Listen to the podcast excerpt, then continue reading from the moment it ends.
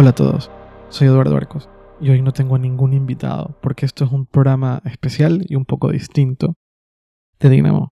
Eh, hay una cosa muy curiosa que ha pasado con, con el podcast, con, con este podcast, desde que lo inicié hace un par de meses y es que ha funcionado muy bien para ponerme en contacto nuevamente con la comunidad que hay detrás de hipertextual y en particular con una comunidad que está muy interesada en el mismo tema que yo, que es Apple, que es lo que llevo cubriendo muchos años.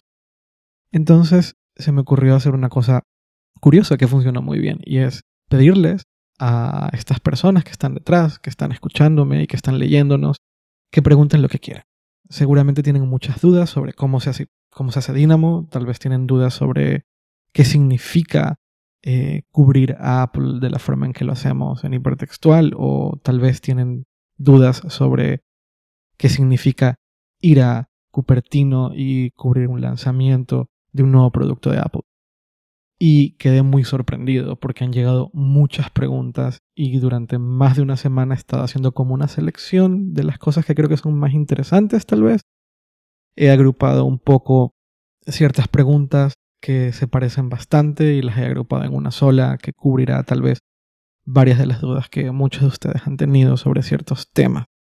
Em, he intentado evitar cualquier pregunta personal, he intentado evitar cualquier pregunta que tal vez en dos o tres semanas ya no tenga ningún sentido. Muchos de ustedes me preguntaban, por ejemplo, qué opino sobre el iPhone 10R. Eso creo que será mejor contarlo en una reseña a fondo. Algunos me preguntaban Em, cuáles son las aplicaciones que uso en el día a día en mi, en mi Apple Watch. Ese tipo de preguntas he decidido no contestarlas, básicamente porque en unos meses dejarán de tener sentido. Y también en el caso particular del Apple Watch, creo que las aplicaciones tienen mucho que ver con nuestra, nuestro uso y nuestras actividades diarias, a, diferente, a diferencia de un iPhone o a diferencia de un iPad o a diferencia de un Mac el Apple Watch es mucho más íntimo. Entonces, intento evitar esas preguntas. He logrado resumir mm, las 50, 60, no sé, son 60 o 70 preguntas que recibí. Eh, por un lado, en el formulario que puse en redes sociales. También he recibido muchas preguntas en, en Instagram, que es una, de hecho, es una manera bastante curiosa porque digo que es muy curiosa porque eh, ha sido el principal lugar para hablar con muchos de ustedes y ha sido una forma en la cual, ha sido un canal por medio del cual ustedes han hecho muchas preguntas. Y también recibí alguna que otra pregunta por medio de mensaje directo en Twitter. Eh, insisto, he agrupado en 12 preguntas, no sé si me dará tiempo de contestar todas, las he tratado de categorizar, ya, voy a explicar un poco esa parte también. Em, entonces, tal vez haya una pregunta que en realidad englobe a cuatro o cinco bastante similares. En algunos casos, tal vez haga una de una respuesta muy generalizada, en otros casos tal vez sea mucho más específico. Y como he agrupado la mayoría de estas preguntas, eh, es decir, como he condensado muchas de sus preguntas en una pregunta, eh, pues no voy a mencionar el nombre detrás de, cada una de estas preguntas. Es decir, no, no, diré necesariamente quién hizo la pregunta porque, insisto, cada pregunta que hagan ahora en adelante y cada pregunta que yo conteste en realidad, eh, en realidad va a ser una agrupación de varias dudas muy similares. Y quienes estén escuchando este podcast y hayan hecho una pregunta probablemente me entiendan mejor una vez que vaya haciendo, mencionando cada una de estas preguntas, ¿ok? Entonces, eh, antes de empezar, por último, quería contarles dos o tres cosillas más sobre, sobre Dynamo. Eh, yo estoy grabando ahora mismo eh, este episodio muy, muy tarde por la noche. como siempre lo hago con un invitado, no suelo grabar tarde, pero debo aceptar que grabar eh, en la madrugada, cuando afuera, afuera en la calle no hay prácticamente ruido. Yo vivo, para que les dé un poquito más de contexto de el lugar en donde estoy ahora. Estoy en mi casa. Eh, yo vivo en el centro de Madrid. Eh, y mi casa da a la calle del centro de Madrid, entonces se escucha mucha gente afuera normalmente. Esta es la hora en la cual empieza como la tranquilidad. Es otoño en Madrid, cuando estoy grabando esto es otoño, por lo tanto hace un poquito de frío, pero no mucho. Hacen 12 grados ahora mismo, lo cual es un clima maravilloso para mí. Odio el calor y odio el calor de Madrid. Bueno, odio el calor en general. Eh, y ha llegado finalmente el otoño. Entonces empieza como una de las dos épocas que más me gustan de esta ciudad, que es el otoño y la primavera. Y como empieza a hacer un poco de frío en la calle, entonces hay menos gente, hay más silencio. Eh, a esta hora yo tengo un, ah, una regla de automatización en, la aplicación de, Home. Entonces las luces a esta hora se bajan un poquito y es como un ambiente bastante, bastante propicio para grabar eh, un podcast. Lamentablemente, la mayoría de mis invitados no están necesariamente dispuestos a grabar a la una de la mañana, pero cuando tengo la oportunidad de grabar eh, con alguien que no está en Europa, sino que está en América, pues de hecho es justamente la mejor hora para grabar para mí.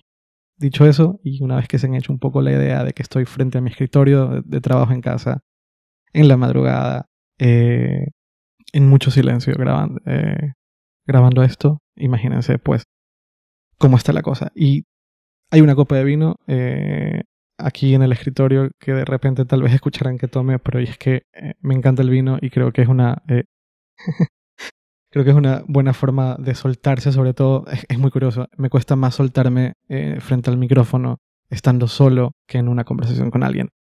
Si han escuchado episodios anteriores de Dynamo, eh, siempre pregunto, o casi siempre pregunto, ¿qué estás tomando? Y es porque eh, no es raro que las personas que hablan frente a un micrófono tengan algo de alcohol para soltarse.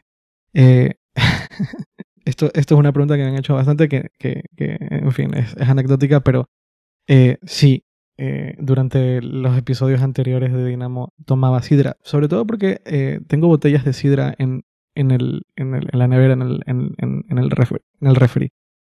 Y como hacía calor todavía, pues bastante bien. Ya esa época de calor ha acabado, como les decía hace un momento, entonces ahora viene el vino y el vino viene bastante bien para este clima. Estoy tomándome un Porto Founders Reserve de Sandeman eh, que es una de mis eh, casas favoritas de vino de, Porto. Muy recomendado. Eh, y particularmente el Founders Reserve, porque no es muy caro y sabe, sabe delicioso. Y eso es lo que estoy tomando ahora, por si acaso se pregunta. Dicho eso, empecemos con la primera pregunta. Y esta es una pregunta, es probablemente una de las preguntas que más me hicieron. Y es, ¿por qué Dynamo? Y después viene la segunda pregunta también, eh, muchos de ustedes me lo hicieron y, se los agradezco bastante. Pero voy a empezar con eso. ¿Por qué Dynamo? ¿De dónde? ¿Por qué decidimos o por qué se decidió hacer en hipertextual un podcast que esté enfocado en Apple? Y otra de las preguntas, y aquí la voy a, las voy a. Es la primera agrupación, condensación de la cual, de la cual mencionaba antes. Es, muchos de ustedes también me preguntaron qué va a pasar con el podcast de hipertextual, el que existía antes. Entonces voy a contestar eso. Yo lo que, lo que mm, empecé a entender o empecé a notar cuando eh, empecé a escuchar muchos podcasts de nuevo y parte de la razón por la cual escucho muchísimos podcasts ahora tiene que ver con el con mi hábito diario, con un hábito diario y es que yo camino todos los días de mi casa a la oficina, de mi casa hipertextual y, y de vuelta.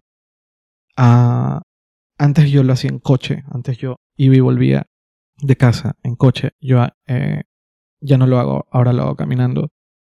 Em, y ese camino, que son unos 20 minutos, más o menos, 20, eh, 25 minutos, dependiendo del día, eh, escucho podcast.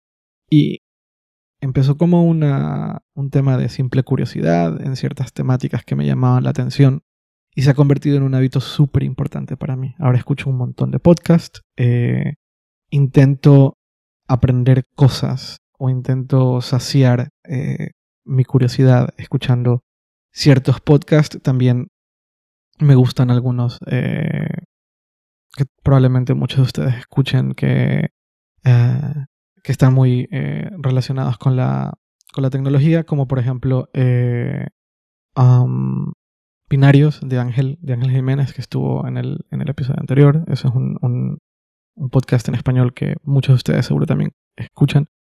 Eh, pero yo estoy como más interesado en temas políticos. Eh, eh, ahora mismo estoy escuchando uno, uno, uno que tiene que ver con, con esquemas piramidales, que es, un, es toda una temporada sobre ese tema. el, el, el, el, podcast se llama The Dream, The Dream, uh, y son, si no me equivoco, son 10 episodios, tal vez esté equivocado. Eh, ahora, ahora lo puedo contestar, lo contestaré con, más exactitud. Pero, eh, mira, estoy mirando. Ahora mismo hay cuatro episodios de The Dream. Eh, y es una investigación larga de cómo funcionan los esquemas piramidales. Es un ejemplo del tipo de cosas que a mí me llama la atención. Y lo hago caminando y de vuelta de casa. Me di cuenta que los podcasts que se enfocan en una temática muy particular son los que mejor funcionan, a diferencia del podcast hipertextual que trataba de todos los temas que tratamos editorialmente. Entonces, en el podcast hipertextual hablábamos mucho de tecnología, es verdad, pero también hablábamos de repente de otras cosas. Y eso confunde un poco a la audiencia. Las audiencias de podcast son bastante, bastante eh, específicas, muy Em, muy exactas, eh, muy, muy, es como un nicho muy particular. Entonces, eh, cuando abarcas todo lo que tiene que ver con tecnología, en mi opinión, se pierde o pierdes el interés de la gente rápido.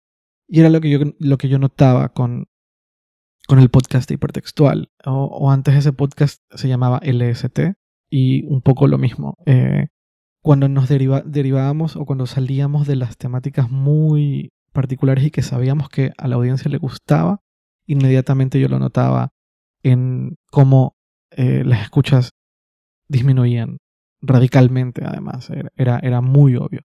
Pero cuando hablábamos de Apple, y en aquella época la mitad o más de la mitad de los podcasts de del, del, podcast hipertextual o de LST, básicamente las enfocábamos en Apple porque eh, inevitablemente es parte de nuestra pasión, funcionaba muy bien y la retroalimentación que recibíamos era muy buena. Entonces eh, decidimos que era momento de encontrar un formato por medio del cual podríamos saciar una obsesión, que es la obsesión que tenemos por Apple. y uso la palabra obsesión de la mejor forma posible no lo piensen como una obsesión ciega en el sentido de que, hey, solo hablamos de Apple y, da igual si Apple hace estupideces, vamos a hablar bien de la marca. No, no, no, no me gustaría, o intento que no se vea de esa forma. Cuando yo digo obsesión, significa que, a ver, eh, yo empecé, yo, empecé un blog en, en el 99, muy en parte por mi interés alrededor de Apple. Y después empecé al 1040, en parte por mi interés con Apple y hipertextual cuando nació en 2005, la línea editorial muy amateur, por muy amateur que fuese en aquella época, Apple tenía mucha importancia. Estamos en 2018, hipertextual es lo que es, y obviamente eh, Apple tiene una importancia grande. Y de ahí, eh, de ahí el poder especializarnos en un formato que yo sé perfectamente que funciona muy bien para las obsesiones y para poder opinar y profundizar sobre temas que nos llaman mucho la atención. Y Apple es uno de esos temas. Tal vez en el futuro podamos sacar otros podcasts dentro de hipertextual donde podamos enfocarnos o obsesionarnos con otros temas que nos llaman mucho la atención en, este, en este mismo formato. Lo cual me lleva a la segunda pregunta, que es ¿cómo apoyar a Dynamo? Hace un momento decía que esta pregunta me había gustado mucho. Algunos me preguntaban cuál era la mejor forma de recomendar Dynamo. Otros me preguntaban eh, si hay eh, efecto, eh, un efecto positivo eh, si se escucha Dynamo desde una aplicación en particular. Algunos de ustedes me preguntaban si en algún momento vamos a poner un sistema de, de, como Patreon donde puedan ustedes suscribirse o pagar por, por, el esfuerzo que hay detrás de Dynamo. Entonces he agrupado un poco todas esas preguntas en cómo apoyar a Dynamo. Yo eh, tengo muchas eh, dudas sobre un sistema de, patronaje eh, detrás de un, podcast. Tal vez esto en el futuro, mi, mi, opinión cambie por completo En hipertextual ya intentamos un sistema de pago por, por, por un, sistema de suscripción de, pago a las personas que creíamos que probablemente tengan, que eran más fieles al medio, por decirlo de alguna forma. Se llamaba Hipertextual VIP. Fue un experimento que hicimos durante un año que tuvo resultados interesantes, pero que no eh, cumplió ciertas expectativas. Entonces, por el momento, eh, Dynamo no va a poner ningún sistema de, de, mecenas o de patronaje, como lo quieran llamar. Eh, tal vez en un futuro Patreon permita hacer más cosas. para mí la experiencia de Patreon, si eres un, un creador de contenidos eh, en español, la experiencia es mala porque Patreon no está, en, al menos la última vez que lo revisé, no está en español, sí o sí está en inglés. Entonces, tal vez ahí eh, tenemos ciertas barreras y a mí, para mí ese tipo de detalles y ese tipo de, de, cuestiones a la hora de la experiencia de usuario y la experiencia que ustedes deben de tener, eh, yo creo que son muy importantes. Entonces, por el momento no lo vamos a hacer. en Dynamo está en una plataforma eh, que permite eh, donaciones. El tema es que las donaciones es un tema complicado en nuestra, en nuestra sociedad, en nuestra sociedad eh, española, latinoamericana. No termina de entenderse y a veces se, se, siente un poco mal el hacer donaciones, tal vez en otros países o tal vez en Estados Unidos está como más, más aceptado, no sé, es muy curioso, yo no entiendo muy bien por qué, pero he decidido que por el momento no es buena idea. Eh, tal vez en, unas semanas o en unos meses escuchen episodios de, de Dynamo con publicidad, con, algún patrocinador, lo cual garantiza que ustedes puedan seguir escuchando Dynamo sin tener que pagar un centavo.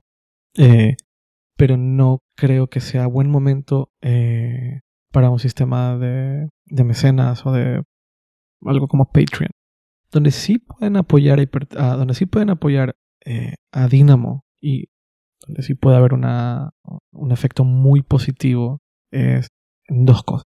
El primero, si tienen un Mac o si tienen un iPad o si tienen un iPhone, eh, el escuchar podcast con la aplicación oficial hace que Apple pueda medir eh, cuáles son los episodios que se están escuchando más o cuáles son los podcasts, los shows más populares y aparecen más alto en, el ranking que hay en, Apple Podcast. Eso no sucede si escuchan, si, escuchan un podcast con otra aplicación como Overcast o Pocketcast. Pero si lo hacen con, con iTunes en el Mac o si lo hacen con, app, con la aplicación de podcast en, el, en el iPad o en el iPhone, entonces sí, van a tener un efecto, eh, el hecho de que lo hagan desde ahí va a tener un efecto en los rankings. Eh, entonces, ¿quieren apoyar a Hipertextual? ¿Quieren, perdón, ¿quieren apoyar a Dynamo? Escuchen, eh, escuchen Dynamo, escuchen el, el show desde la aplicación de podcast oficial de Apple. Esa es una forma de apoyar. Segunda forma de apoyar. Le ponen una calificación al episodio o le ponen una calificación al podcast. ¿Les parece muy bueno? Pues pónganle cinco estrellas no les gusta lo que estamos haciendo, no les gusta Dynamo, pues le ponen dos, tres o una estrella. Pero el tomarse el tiempo, el mínimo tiempo de ir y calificar al podcast nos va a ayudar bastante y es una buena forma de apoyarnos.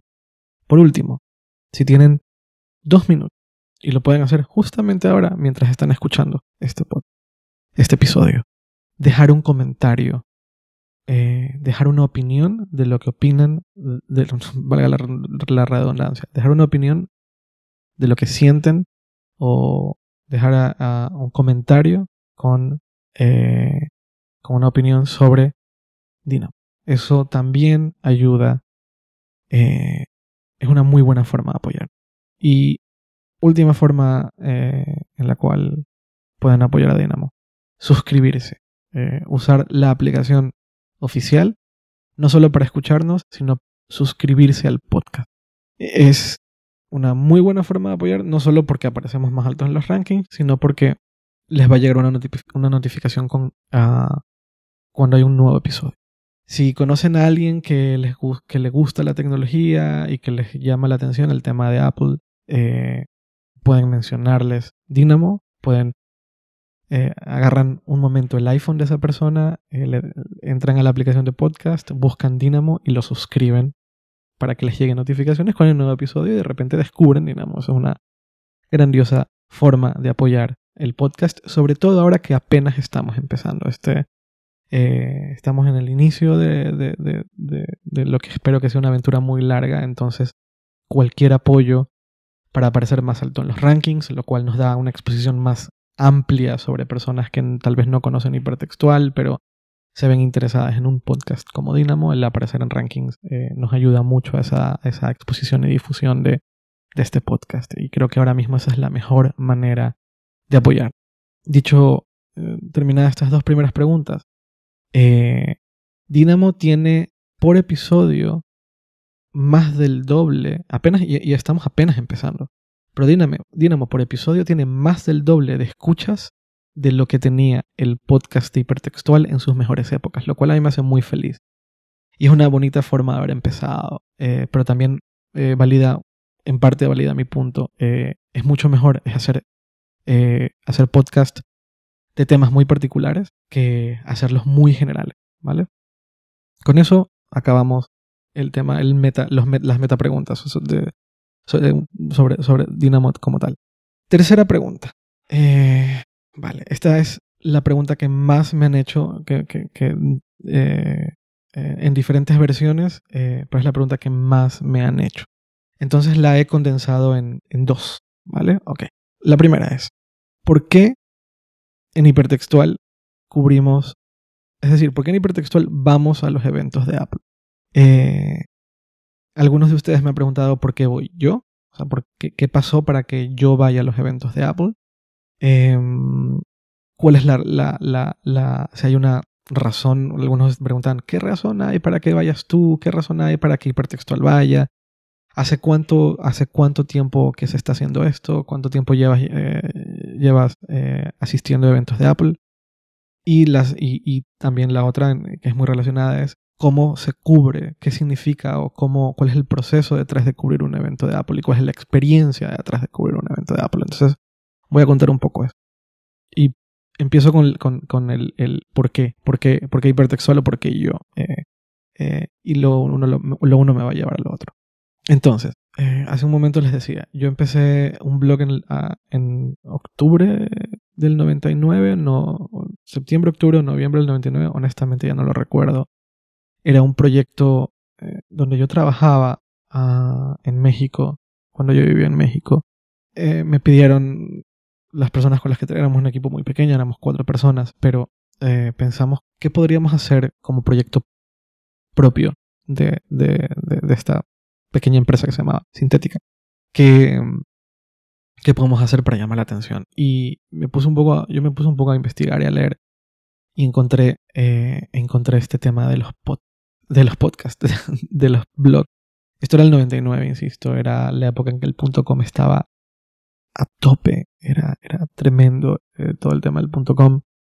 Eh, en Estados Unidos, bueno, en México también el tema del .com llegó muy fuerte, empezó a circular mucho dinero y habían muchas personas en, en, en Silicon Valley que muy talentosas que estaban buscando una manera de expresarse y creo que el formato blog eh, era la herramienta perfecta.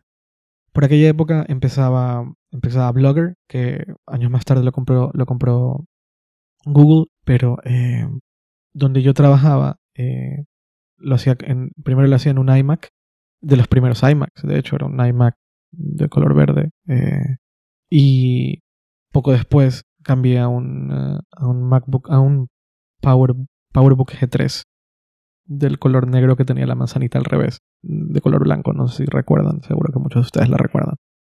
Eh, una Wall Street. Em, y era los primeros años, 99 fue el, primer año en el cual eh, yo tuve, eh, yo empecé a trabajar con, con, con, con, con una Mac de lleno.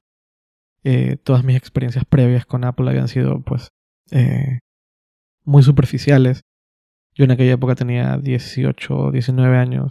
18, sí, 18, 19 años. Y eh, me, me apasionó muy rápido, me, me sentí muy atraído a, a, todo lo que estaba haciendo Apple en aquella época. Y curioso porque Steve Jobs lleva muy poco tiempo volviendo a, Apple, entonces eran los inicios de, de, de este gran cambio que, que sufrió Apple eh, a finales de los 90 y a principios de la siguiente década. Eh, entonces, el bloque que yo, el bloque con el que yo empecé, eh, y, ojo, 99, insisto, es importante la, fecha porque eso también tiene mucho que ver en términos de contexto sobre la razón por la cual yo voy a eventos y por qué cubro Apple. Eh, 99, pero en, en, 2000 yo empecé un blog personal eh, y ese blog personal dos años más tarde se convirtió en el 1040. Pero en mi blog personal yo empecé, aunque en, en, es verdad, es verdad que en un principio hablaba mucho de tonterías propias, insisto, tenía 19, 20, 19 o 18 años, ya no recuerdo, 19 años. Y a los 19 años uno, o sea, a los 19, a los 19 años le das un altavoz a una persona y no lo filtras, eh, pues, y yo que soy una persona muy tímida, me dieron un altavoz y me, me de repente podía escribir lo que me dé la gana en, en, en internet.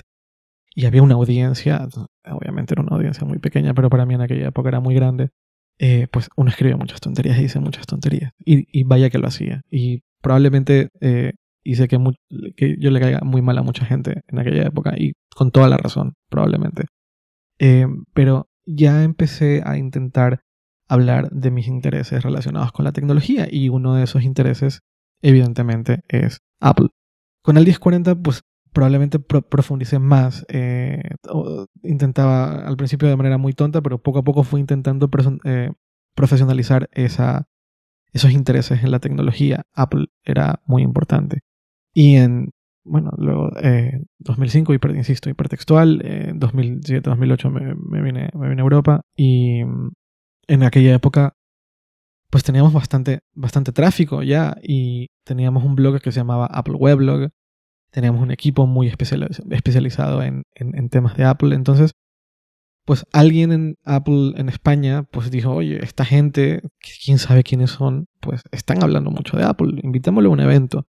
Y si, no me equivoco, eh, asistimos a algún evento en Madrid donde se presentaba algún uh, Mac OS X, eh, Panther o Jaguar o alguna de estas versiones de aquella época, del 2007 o 2008.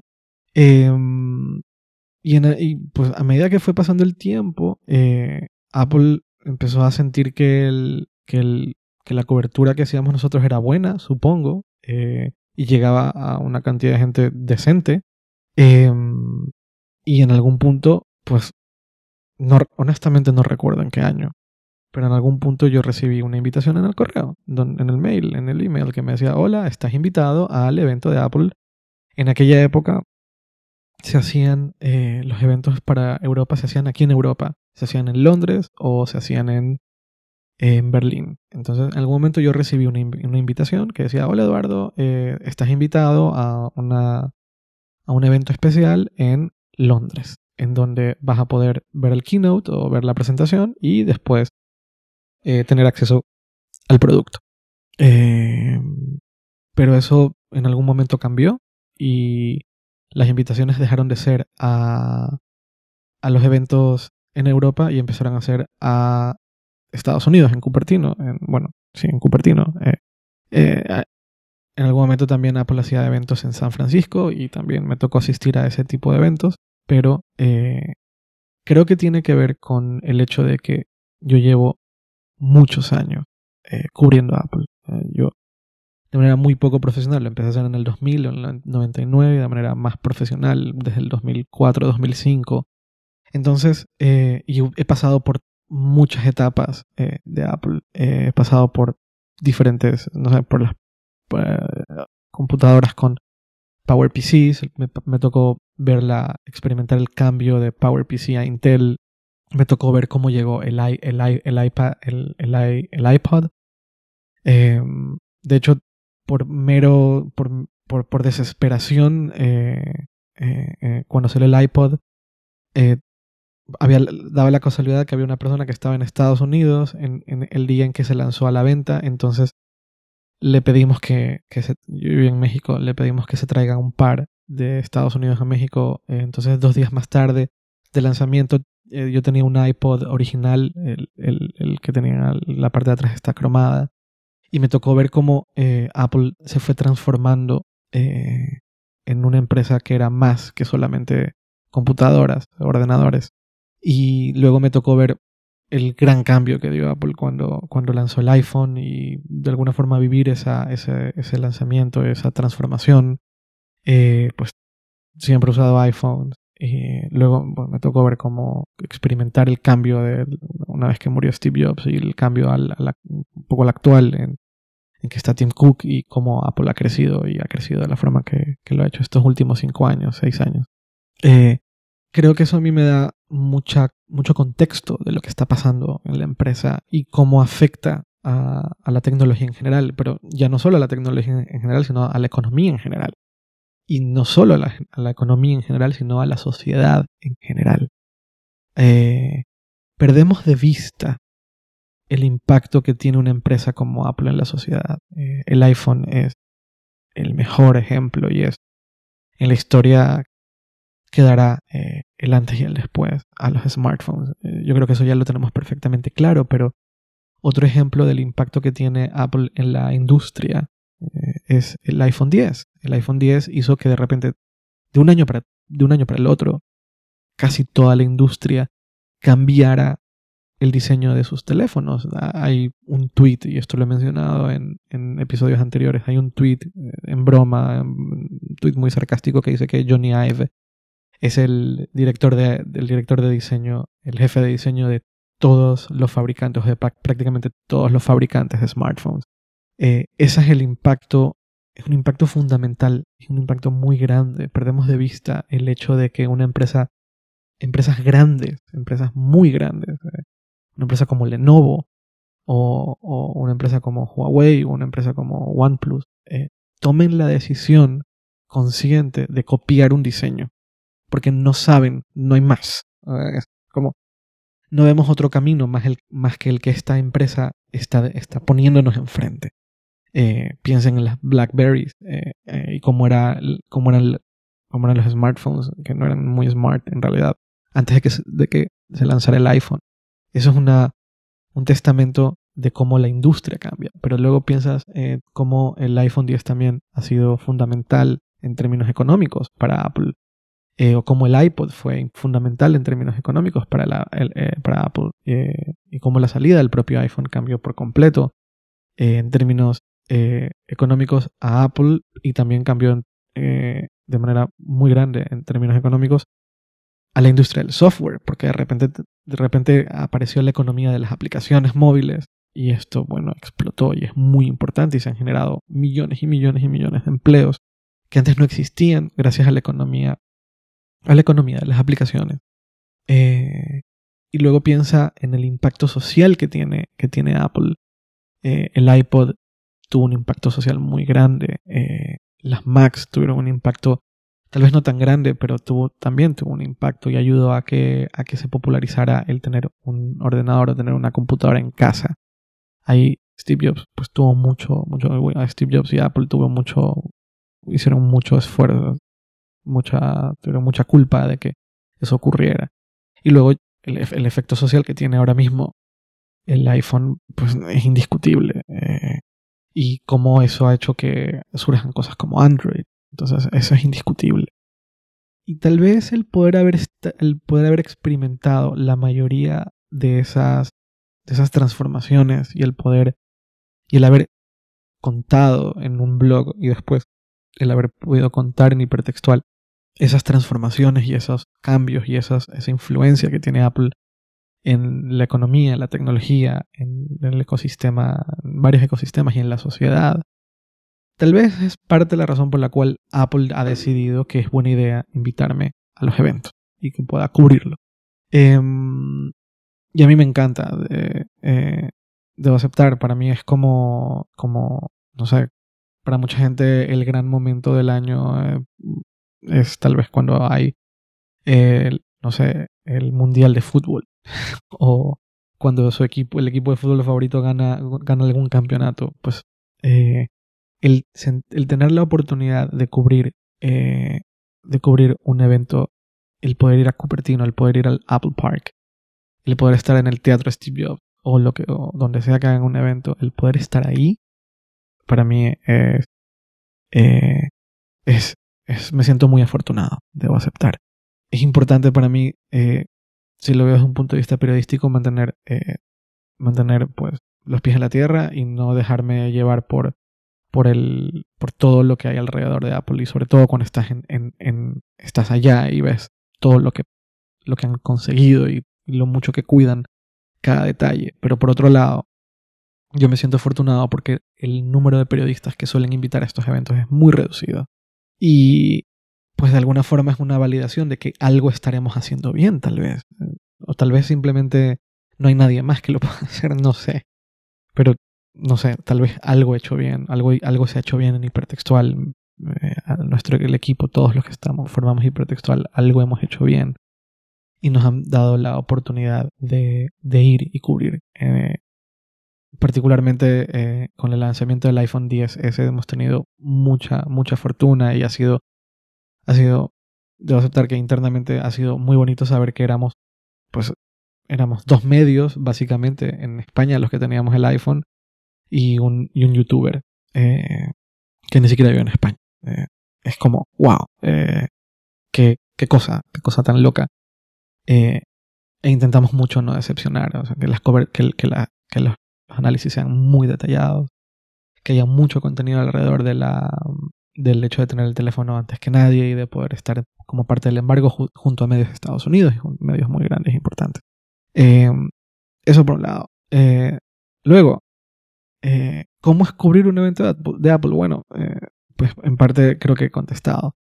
Pero quería mencionar un par de cosas. Em, el, Teatro Steve Jobs, que es donde se están haciendo los eventos de lanzamiento del iPhone ahora, eh, es un lugar bastante especial. Y aunque no seas muy fanático de Apple, aunque no entiendas la importancia que tiene la, empresa, tal y como decía antes, a nivel económico, social y, tecnológico o, o, de diseño y experiencia de usuario, Em, esto es un lugar que está construido de tal forma que eh, no hay paredes, igual que el Apple Park, no hay paredes planas, todas las paredes son curvas. Eh, la, parte superior del teatro Steve Jobs em, no hay nada, siempre va a estar vacío, nunca se, nunca se hace nada público eh, en la parte de arriba, está completamente vacío, es, me imagino que un testamento al minimalismo de Steve Jobs. Y siempre hay música.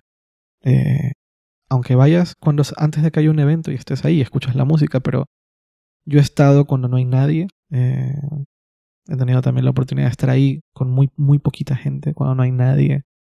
Y suena música. Eh, no sé exactamente quién elige esa música, pero siempre hay música y es música ambient. en el momento me recuerdo que estaba sonando Brian Eno y también cuando Apple eh, lanzó eh, Apple Music, la primera canción que se escuchó de Apple Music era una canción de Brian Eno. No, sé, no creo que sea coincidencia. Em, la parte inferior, pues está donde se hace el área de demostración de productos nuevos y el, teatro en sí mismo. Eh, el estar te muestra dos cosas.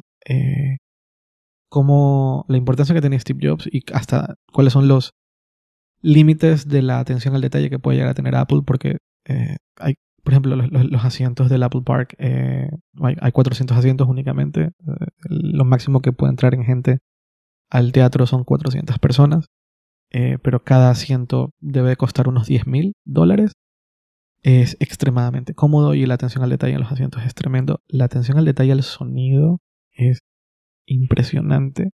muy pocas veces yo he tenido oportunidad de escuchar esa calidad de sonido eh, como la que hay dentro del teatro de Steve Jobs, dentro del, lugar donde se hacen las presentaciones, que tendrá una acústica extremadamente bien medida. Eh, eso es tremendo. Lo segundo, el teatro, el teatro de Steve Jobs está como un poquito más alto que el resto de cosas.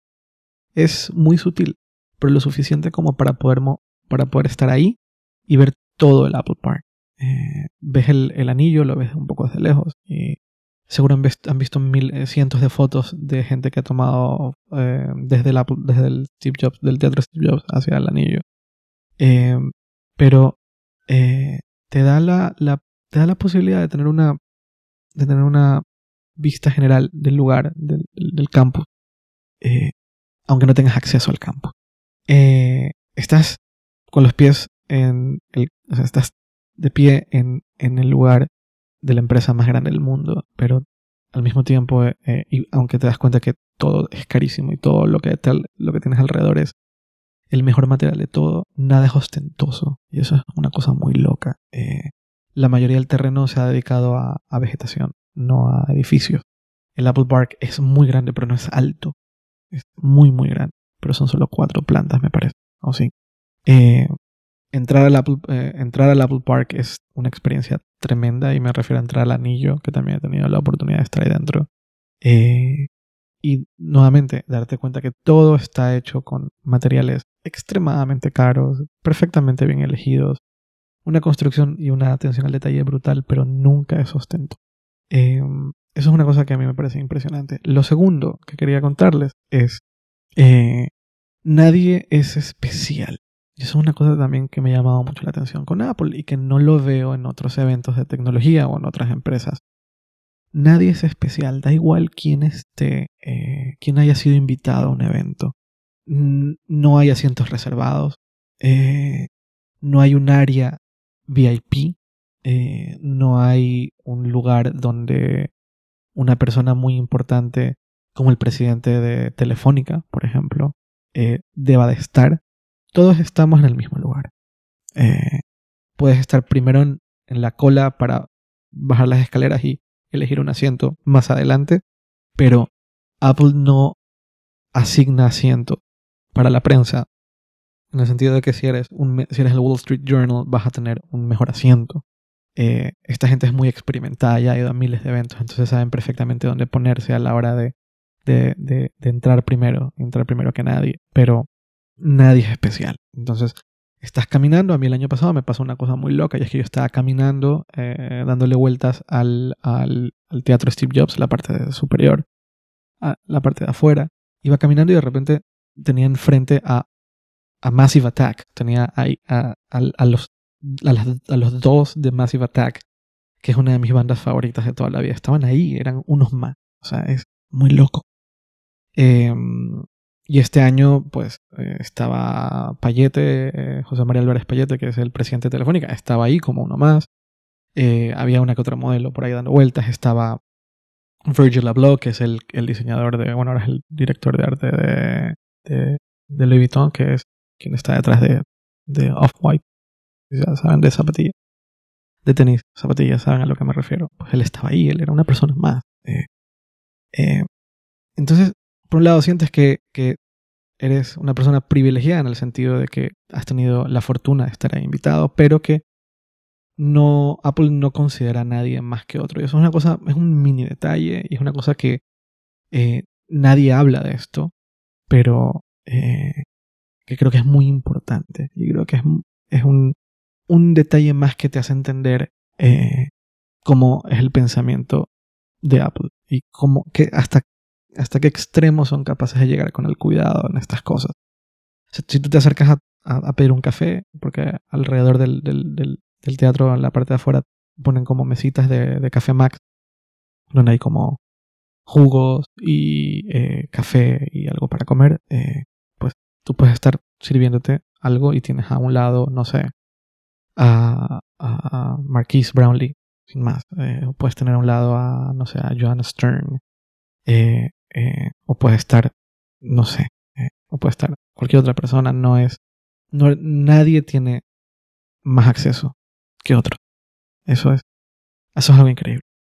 Y para mí esa es parte fundamental de la experiencia de ir a cubrir a Apple. Bueno, luego pues nada, eh, bajas al teatro, te sientas, el Wi-Fi funciona perfectamente, nunca, nunca se cae.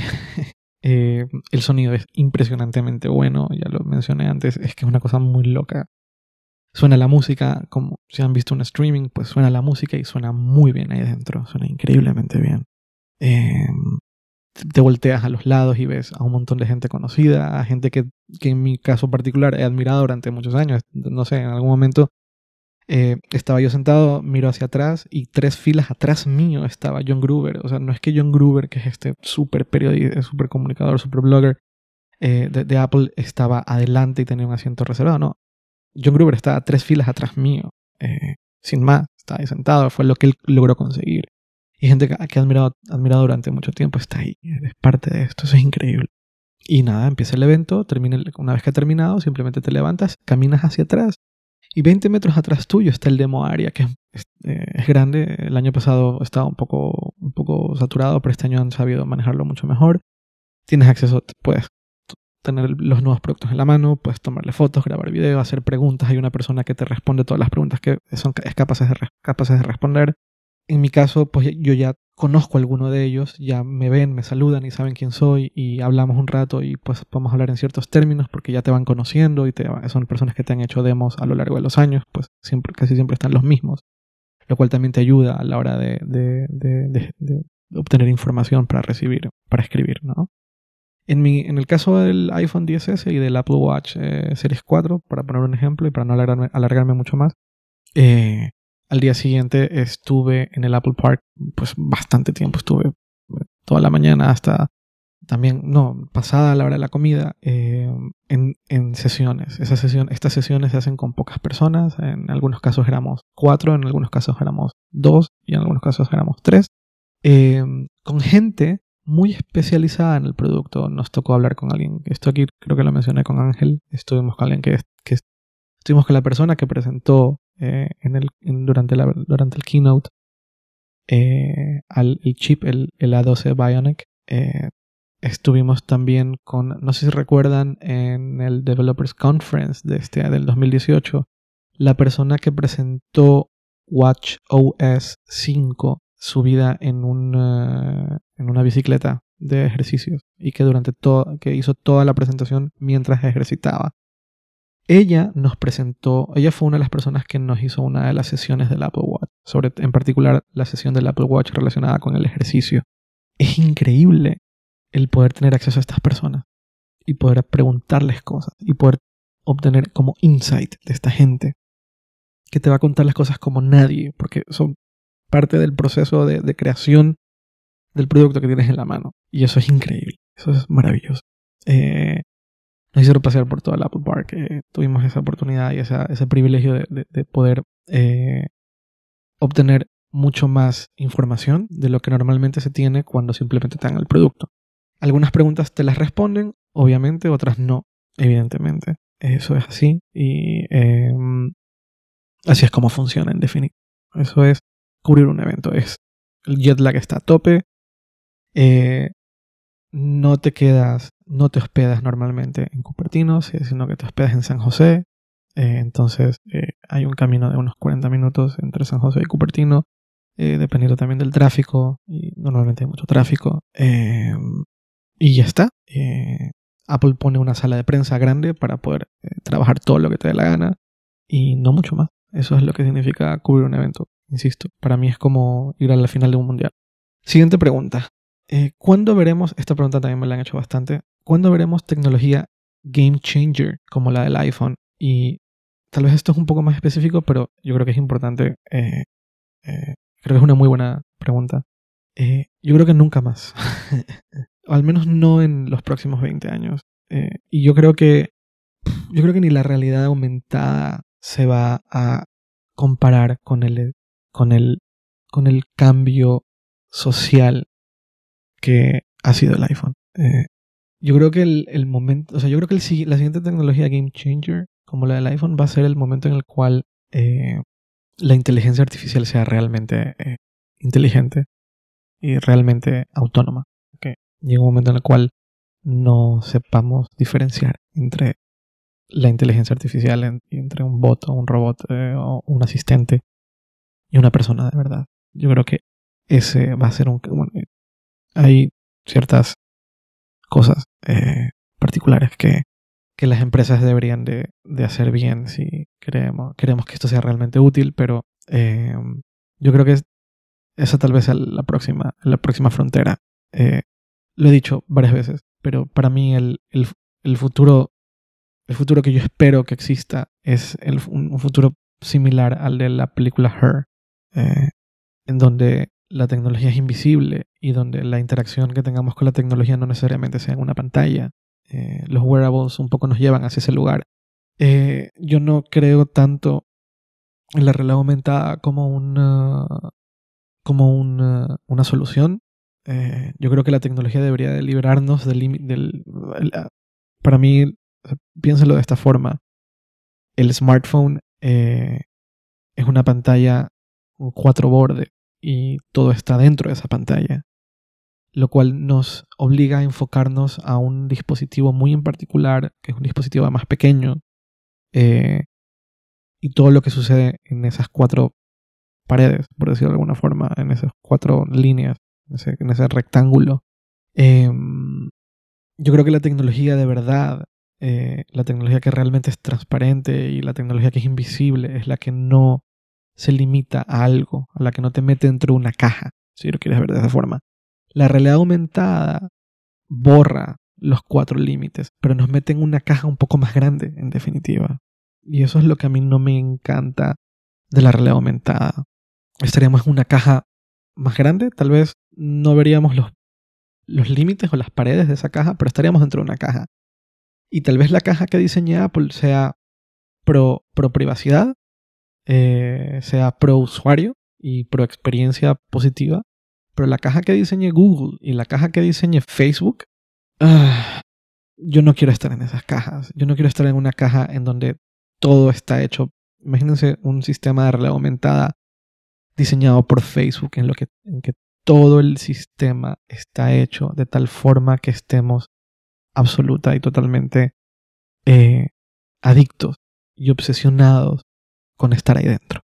Eh, un poco Ready Player One de alguna forma. Eh, y el diseño que haga Google va a, estar, va a estar hecho para obtener la mayor cantidad de inteligencia sobre nosotros, para poder mostrarnos publicidad lo más eh, exacta a, a nuestros gustos, en donde nuestra privacidad no existe. Entonces yo no quiero estar en la caja de, Facebook, yo no quiero estar en la caja de Google, en la, caja de realidad aumentada realidad virtual de estas dos empresas. Ojo, Facebook compró Oculus, o sea, hay mucho esfuerzo detrás de Facebook por hacer cajas eh, nuevos jardines vallados, en donde no vemos los límites, en donde vamos a pasar mucho más tiempo y que todo está diseñado para, para que Facebook, eh, nuestra privacidad, no, tiene, no, les no les importa una mierda, honestamente. Entonces, eh, yo, yo creo que el, el verdadero futuro, o sea, el futuro es en el cual no hay cajas y tal vez algo como Her, como la película Her, insisto, si no la han visto, por favor, compren la película y véanla ya. Eh, ese futuro la gente no mira móviles y la gente no tiene unas gafas puestas. Eh, eso es un futuro en el cual hay una persona interactuando con la tecnología por medio de un asistente virtual, ¿vale? Que la voz de Scarlett Johansson ayuda mucho, ¿de acuerdo? Pero eh, lo que intentan mostrar es un futuro en el cual la gente no está mirando hacia abajo a un pequeño aparato, eh, sino que está mirando al frente y miran y se mira el mundo en general. Eh, y donde el asistente virtual asiste y ayuda y no es, eh, no es un peso, no es un burden. Eh, ese tipo de futuro a mí me, llama mucho la atención y me gusta bastante. entonces creo que ese, ese tal vez en realidad sería el, gran game changer. Muy bien, siguiente pregunta. Sí, esta, vale. esta pregunta también me la han hecho bastante. ok, hay razones por las cuales no compro cosas de Android o no me gusta Android o porque o si hay algo de Android o de Windows que me gustaría que tuviese Apple o si o por qué no ah también me han preguntado que por qué no me gusta nada de Samsung también me han preguntado por qué no uso nada de Huawei o de Xiaomi eh, por qué no uso un smartphone si alguna vez he usado también me han preguntado si alguna vez he usado Android o sea si, mi teléfono principal ha sido Android vale entonces Todas estas preguntas las voy a contestar. He usado. Hubo una época en que usé Android. Eh, creo que fueron durante tres meses. Me obligué a usar un Android.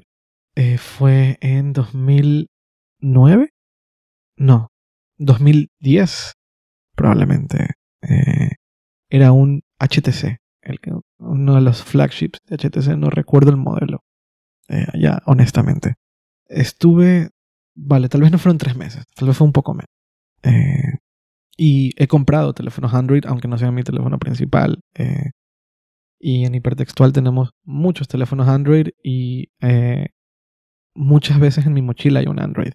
Me cuesta mucho usar Android, debo aceptar, ¿vale? Eh, mi problema no es con las, las marcas. Eh, mi problema no es con Samsung, definitivamente no es con Samsung o con Huawei o con, o con Xiaomi o con OnePlus. No, mi problema no necesariamente está ahí. Ya voy a hablar un poco más de eso después. Pero mi problema es con Android. Como sistema operativo, es un sistema operativo que a mí no me gusta. Que me cuesta mucho. Eh, me resulta que la experiencia de usuario por lo, en general no es buena. Además, eh, mi experiencia pasada con un sistema operativo eh, como Android fue Windows, que era un sistema operativo diseñado para poder ser instalado en prácticamente cualquier equipo. Entonces, no está optimizado realmente para, para mucho o para nada.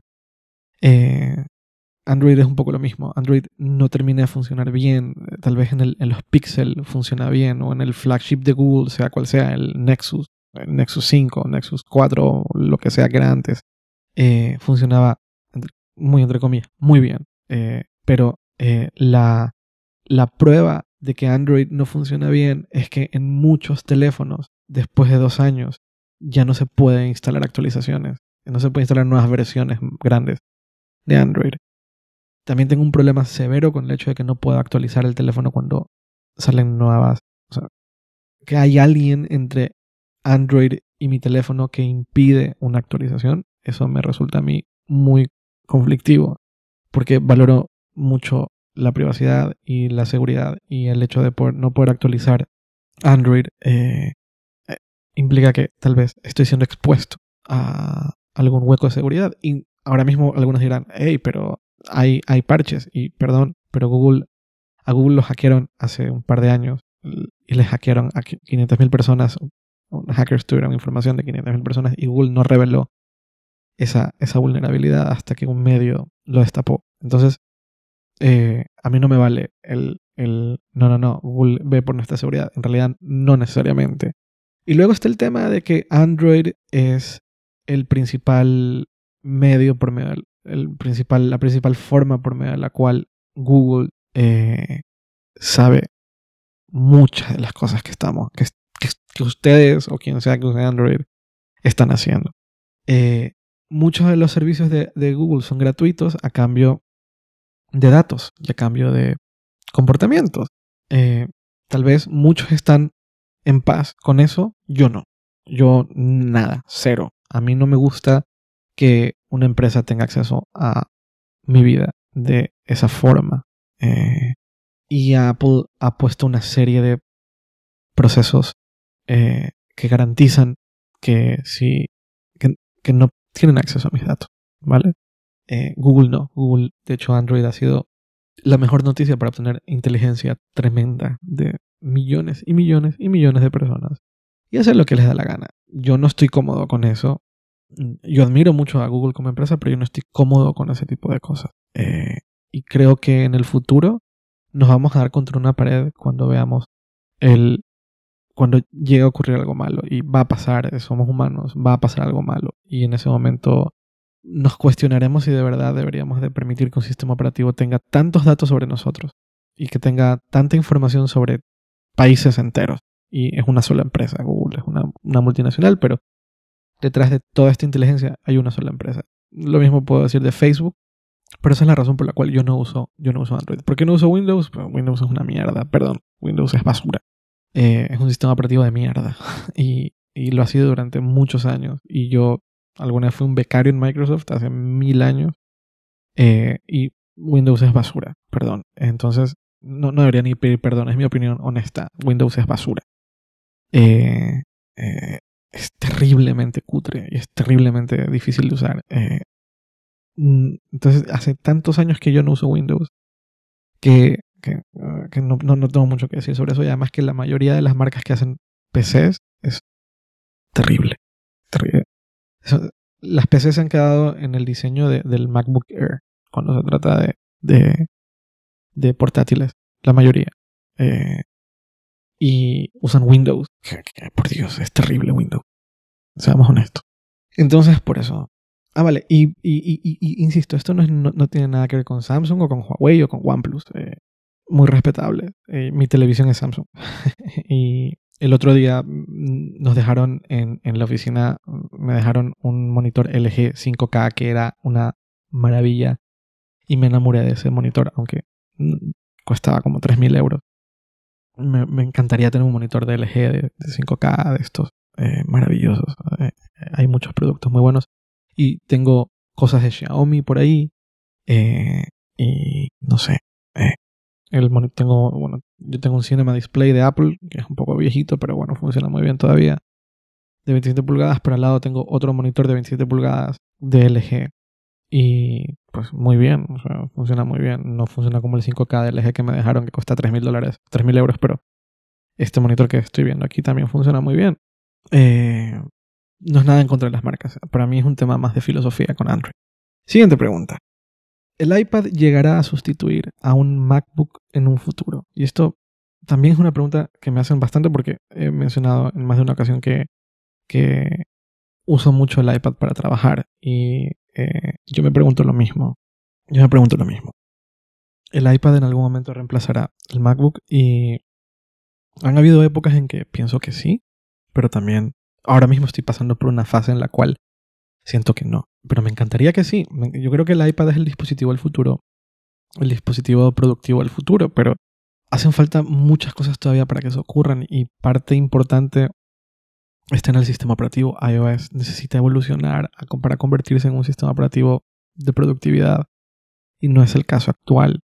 Pero el próximo iPad Pro que lancen, quién sabe, tal vez en, estos días, estas semanas, eh, va a tener un chip, un procesador A12 Bionic, que es el, va a tener un procesador el mismo que tiene el iPhone o una versión mejor del que tiene el iPhone.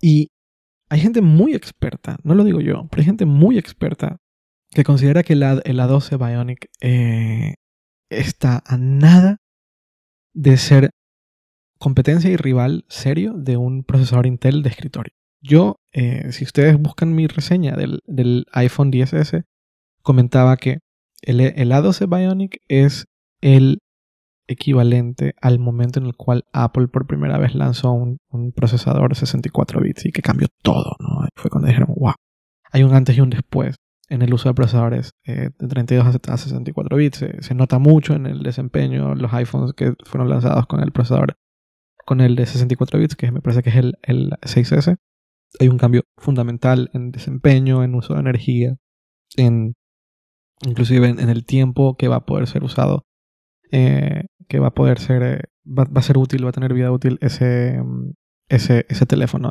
Eh, hay mucha más campo de crecimiento en un procesador de 64 bits. Tienes todavía mucho campo para crecer, mucho espacio para crecer y para, para, para, para meter software más, más eh, complicado sin que el teléfono o el dispositivo sufra eh, que uno de 32 bits. Y, pero el, A12 Bionic tiene una cosa que, eh, que, va a, que va a ser algo parecido que a, aquella época, aquel momento en el cual aquel momento en el cual Apple pasó de procesadores 32 bits a 64 bits para, para, para dispositivos iOS.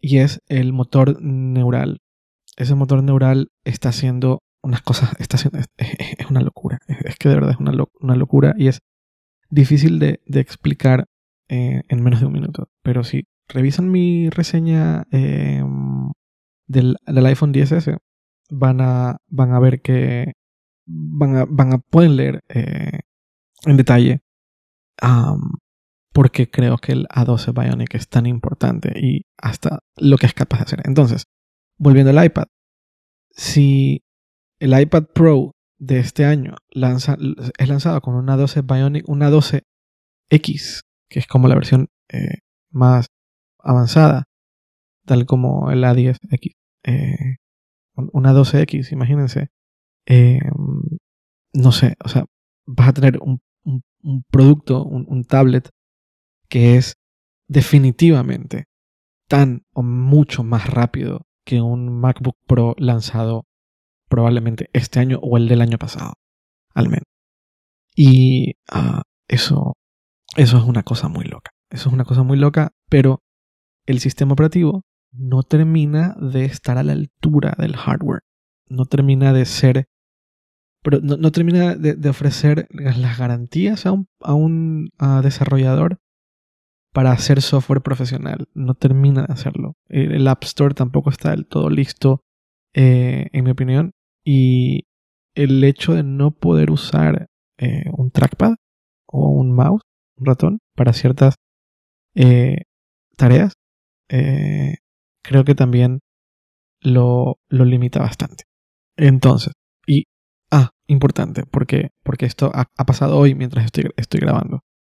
Eh, Hoy Google lanzó un, tablet eh, con, Chrome OS eh, y tiene trackpad. Vale, Chrome OS es un, Linux eh, muy básico, pero intentan competir con, con el iPad y el, el, Smart Keyboard, el equivalente al Smart Keyboard, que es la funda, el protector que se convierte en un teclado, a diferencia del de Apple, tiene tiene, eh, tiene un trackpad. Y eso es muy interesante. En términos de diseño, en mi opinión, es muy interesante. Ah, lo que no sé es si Apple va a, en, cuando lancen el nuevo, el nuevo iPad Pro, van a ponerse a la altura en, esos dos, en esos dos puntos. Es decir, un Smart Keyboard nuevo que tenga trackpad y que, tenga y que la pantalla haya un puntero. Es algo que yo dudo mucho que en algún momento Apple haga, pero creo que es importante para, para para en términos de, productividad, para poder reemplazar un MacBook. Y dos, buscar formas, hacer que, el, que haya... yo, siempre he creído que debería existir un iOS profesional, o no sé cómo, no sé, iOS Pro, por decirlo de alguna forma. Eh, pues creo que debería existir. Creo que debería existir un, eh, un, un, iOS que permita más cosas, que, que nos deje hacer más cosas eh, a quienes queremos hacer eh, usar software profesional en un, en, un, eh, en un iPad. Y eso es algo que hace falta para que el iPad se convierta en un reemplazo real de al Mac. Pregunta contestada.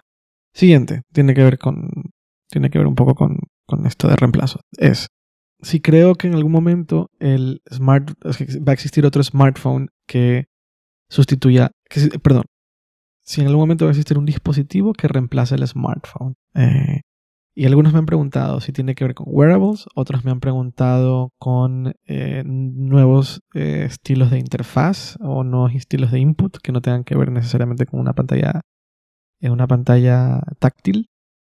algunos me han preguntado si en algún momento el Apple Watch va a sustituir al, eh, al, iPhone, si va a ser suficientemente inteligente como para sustituirlo.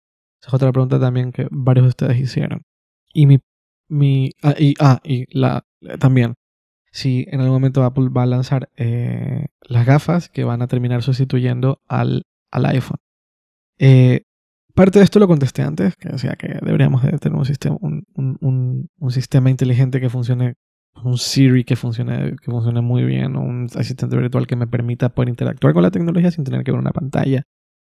Em, pero siendo un poco más realista, tal vez algo en los próximos cinco años, eh, yo creo que no. Yo, lo que sí creo que va a pasar, es que, y está pasando ahora, eh, es que el Apple Watch va a reemplazar, va a ser suficiente para un montón de tareas que que de hecho se van a hacer más, se pueden hacer más rápido en el, Apple, en el Apple Watch que en el propio iPhone. Yo creo que eso, eso va a ir creciendo.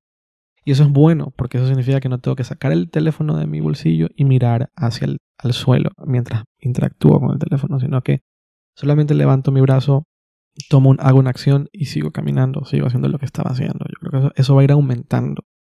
Pero dudo mucho que en los próximos 5 o 10 años eh, veamos un dispositivo eh, que reemplace al, iPhone o que el Apple Watch reemplace al iPhone, yo creo que eso nunca va a suceder. Em, yo sí, sí que me veo en, Yo sí creo que en 2-3 años el Apple Watch va a ser total y completamente independiente al iPhone.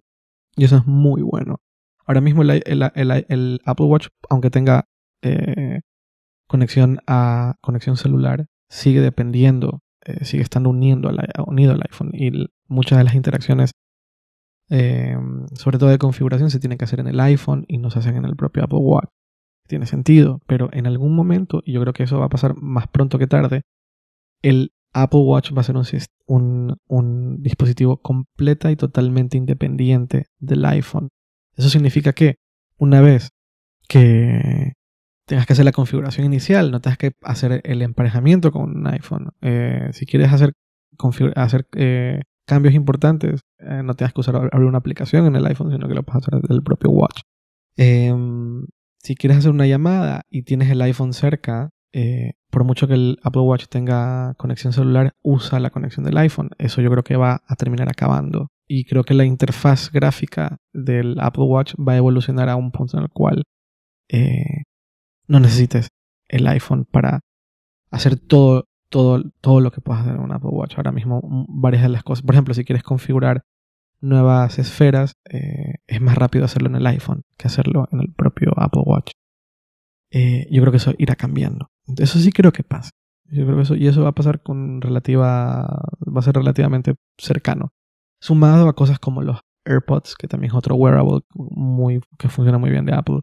Esa, de hecho, la combinación de AirPods con el Apple Watch es una combinación muy ganadora. Y a veces nos olvidamos de eso. Yo, yo ahora mismo, de hecho, cada día concibo menos la existencia del Apple Watch sin los AirPods. Eh, mucha de mi interacción con, con el Apple Watch ahora mismo tiene que ver con hacer y recibir llamadas, con escuchar música o escuchar podcast. Eh, y eso, lo, eso es posible porque los AirPods se conectan de manera muy rápida y natural a mi, a mi Apple Watch.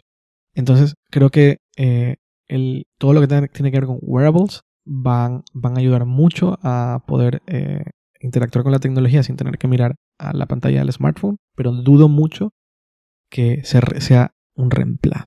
Al menos en los próximos. Luego, siguiente pregunta. Y con esto, de hecho esta es la última pregunta. Y es... Eh, esto me preguntaron, muchos me preguntaron, ¿cuál es mi, mi iPhone favorito? Otros me preguntaron, ¿cuál es mi producto favorito de Apple? Otros me preguntaron, ¿cuál es mi iPod favorito? y otros me preguntaron, ¿cuál es el dispositivo, el producto de Apple que menos me ha gustado? ¿Okay? Vale. Mejor iPhone, el iPhone 10S. Mm, eso es obvio el iPhone 10 ya pensé, sentí yo que era como el form factor cercano a la perfección. Eh, a mí no me molesta el notch, no sé por qué a la gente le molesta tanto el notch. Obviamente llegará un momento en que no existe el notch, pero el que le sea la pantalla completa y no vea, no vea, no vea el aparato, solo vea la pantalla, eso es increíble. Y el iPhone 10S, pues, es una evolución. Entonces, yo, claramente es el mejor iPhone que, que ha hecho Apple, sin duda. Eh, mi producto favorito de Apple, pues es muy complicado de responder. Eh, diría que por uso es el iPhone, sin duda. El producto de Apple que más he usado. Pero han, habido algunos MacBooks que a mí me han, encantado. Eh, recuerdo, o PowerBooks que a mí me, encantaban. Recuerdo mucho el, PowerBook de 12 pulgadas, que ahora parece un ladrillo, pero en la época que lo vendían me encantaba. Soy muy fan del, diseño del MacBook de 12 pulgadas. No soy fan del procesador Intel que tiene dentro. Es un procesador de mierda. Pero si tuviese un procesador A12, por ejemplo, o A13 o A14, pues sería un super, una super máquina. Eh, y pues ahí estamos limitados por Intel. Eh, pero el diseño me encanta, me parece, me parece maravilloso. Em, mi iPod favorito, el... Mm, yo diría que eh, había un iPod, no, un iPod Classic, que era el iPod blanco, que tenía el, la parte trasera cromada y tenía el click wheel, era táctil, no era mecánico. Eh, y no recuerdo si era a colores o no, creo que sí. Eh, de 20 GB, si no me equivoco, recuerdo con mucho cariño ese iPod en particular. El diseño era como que habían llegado a un punto en el diseño que funcionaba muy bien y eh, voy a meterle toda la música que quería. Creo que ya no era, evidentemente ya no era Firewire, creo que era USB 2. Entonces eh, lo podía conectar a cualquier lugar. Ese iPod lo recuerdo con mucho cariño. Eh, nunca terminó de encajarme en los iPod Touch. Entiendo el producto, pero el tiempo, el tiempo dio la razón. no es un producto que terminara de encajar. definitivamente era hacia el iPhone. Pero el iPod Touch me pareció un producto interesante y recuerdo por ahí debo de tener guardado el primer iPod Touch. Eh, por ahí lo debo de tener guardado. Eh, eh, sí, me gustaba, pero definitivamente ese iPod de 20, 20 GB con el click wheel táctil y trasera cromada. Eh, además recuerdo como, lo que más recuerdo de ese iPod era el peso. Me gustaba mucho el peso del producto. Esos son mis productos. Ah, y el producto que menos me ha gustado de, Apple. Sí, bueno, eso es muy fácil. Eh, el ratón del primer iMac, el ratón este como redondo. Era terrible, era, era una cosa muy incómoda, impráctica y yo no sé qué estaban pensando en Apple cuando diseñaron eso y que creían que ese, ese, eso era un buen producto. Pero es horrible. Em, hay productos de la época eh, cuando Steve Jobs se fue que son terribles, pero eso es otra, otra, otra conversación. Eh, pero durante las épocas de Steve Jobs yo diría que el, el producto que menos me ha gustado es eh, ese, ese, ese mouse, ese ratón. Y me acabo de dar cuenta de una cosa. Eh, me he saltado una pregunta y va a ser la última pregunta antes de acabar este podcast. ¿Cuál es el producto, cuál es el keynote de, de Apple que más me ha emocionado? Que lo uno con la, la pregunta también me preguntaban, eh, varios de ustedes me preguntaron, eh, ¿cuál es el producto que más emoción me ha causado en general? Vale, ningún producto de Apple me emociona. Eh, no funciona así. Me, apasiona la tecnología y me apasiona otras cosas, pero el producto como tal a mí no me genera emoción. Como otras cosas me generan emoción a mí. una, muy buena canción o una muy buena película o una muy buena serie me genera emoción. Eh, Pixie, mi perrita, me genera mucha emoción, pero un producto no, yo no, no, tengo eso. Eh, me, genera emoción caminar por la calle y ver un, un, un atardecer impresionante y tomar una foto y luego verla, eso sí me genera emoción esquiar o andar en bicicleta, pero no, no un iPhone. Pero sí que me he sentido, entre comillas, emocionado. Tal vez la palabra emocionado no lo describa bien, pero sí he sentido como mucho entusiasmo en una que otra keynote y en particular la keynote de, del iPhone original. Es, eh, pues yo creo que es mítica. Yo creo que es el, el momento de Steve Jobs. Yo creo que hay cuando dimos cuenta, ahí es uno de los mejores momentos donde fuimos testigos del, nivel de, genialidad que tenía esta persona y de cómo tenía esta capacidad. Deja tú, es importante, tener una capacidad tremenda de ver el futuro, pero tenía una capacidad muy fuerte de hacer que las cosas sucedan. Eh, yo creo que la visión de Steve Jobs de, de los smartphones no era novedosa necesariamente. Todos entendíamos hacia dónde debería ir esos productos, pero el hecho de haberlo, haber logrado que el iPhone sea un producto que se vendía, eh, eso es impresionante. Y la forma en que lo presentó, eso es historia. Y el poder haber, eh, el poder eh, haber visto esa keynote mientras sucedía, eso es, es un gran momento. ¿no? Es como, para muchos, es el poder haber visto cuando el hombre llegaba a la luna de alguna forma con distancias, salvando distancias, pero es un momento en el cual la sociedad cambió, eh, en tal caso. Y eh, para mí ese es el, el, keynote que más me emociona. Bueno, que más me ha gustado. Emocionado no es la palabra correcta. Ese probablemente sea el keynote que más me ha gustado.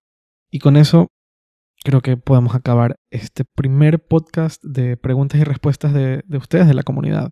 Eh, nada más decirles lo que dije al principio. Eh, muchas gracias por escuchar, muchas gracias por haber he sentido muchísimo apoyo con, con Dynamo y es, es muy loco eso. Eh, y de verdad les agradezco un montón eh, el apoyo que he estado, que, que, hemos recibido en hipertextual con este podcast nuevo.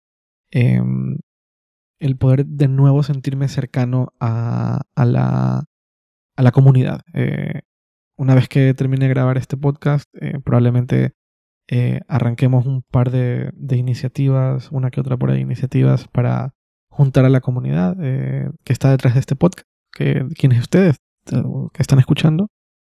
pero de verdad, muchísimas gracias.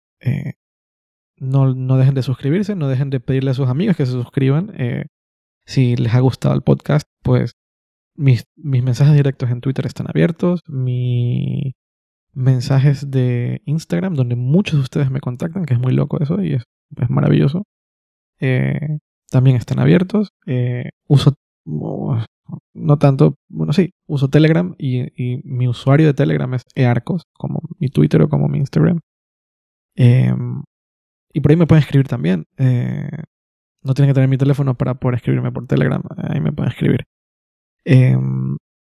También voy a poner un, correo, una dirección de correo, dinamo.hipertextual.com para que puedan escribir ahí. Eh, deberíamos de, vamos a activar algunas cosas más para un poco mover, y tener más contacto con ustedes, con la comunidad. Eso para nosotros y para mí en particular es súper importante y más ahora viendo que, que algo detrás de Dinamo ha levantado interés o ha despertado esta, esta comunidad que tal vez siempre ha estado ahí, pero que em, no estábamos tan en contacto. Es posible que el formato ayude, tal vez los podcasts sean un medio más propicio para estar en contacto con la comunidad. No sé.